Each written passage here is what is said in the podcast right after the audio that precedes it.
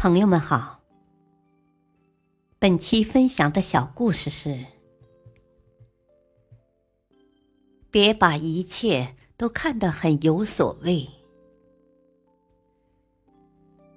花谢花飞飞满天，红消香断有谁怜？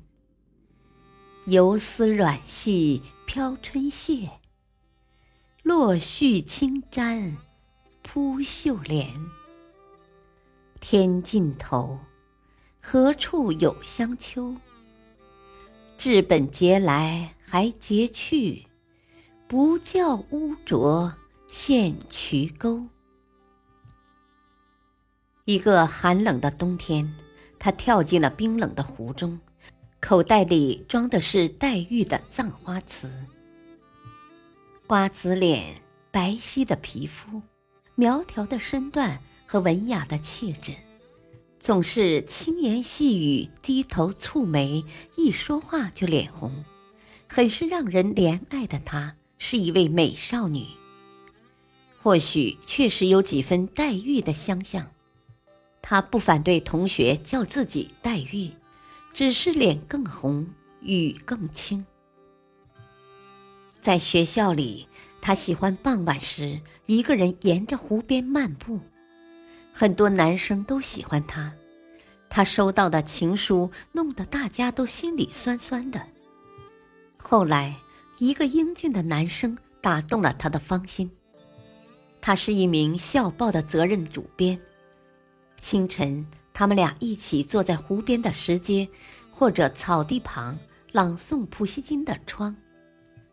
黄昏，又手拉着手一同漫步在校园内的花坛和长廊里，还意味深长的时不时相视而笑。浪漫的恋人是那么的忘情，大家虽不免有些嫉妒羡慕。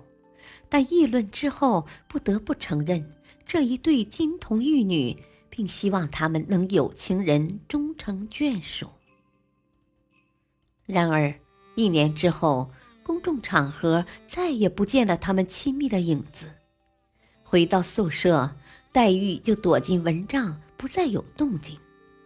她从羞涩变成了抑郁。夜深了。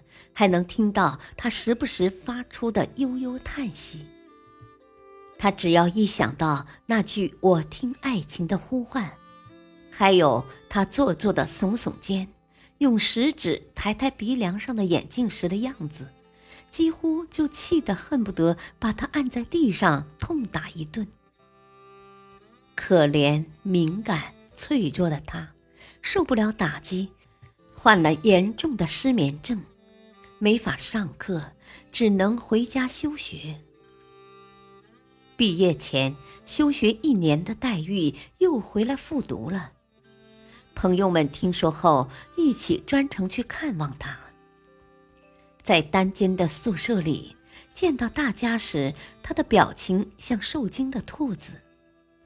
屋内的摆设总是用塑料布盖着，他不让人们坐。甚至动也不行，还不停地抹桌椅、洗手。多了洁癖的他，只字未提才子的事情，还和以前一样。回去时，同学们在路上都没了言语，那份寂静让人感到很是可怕。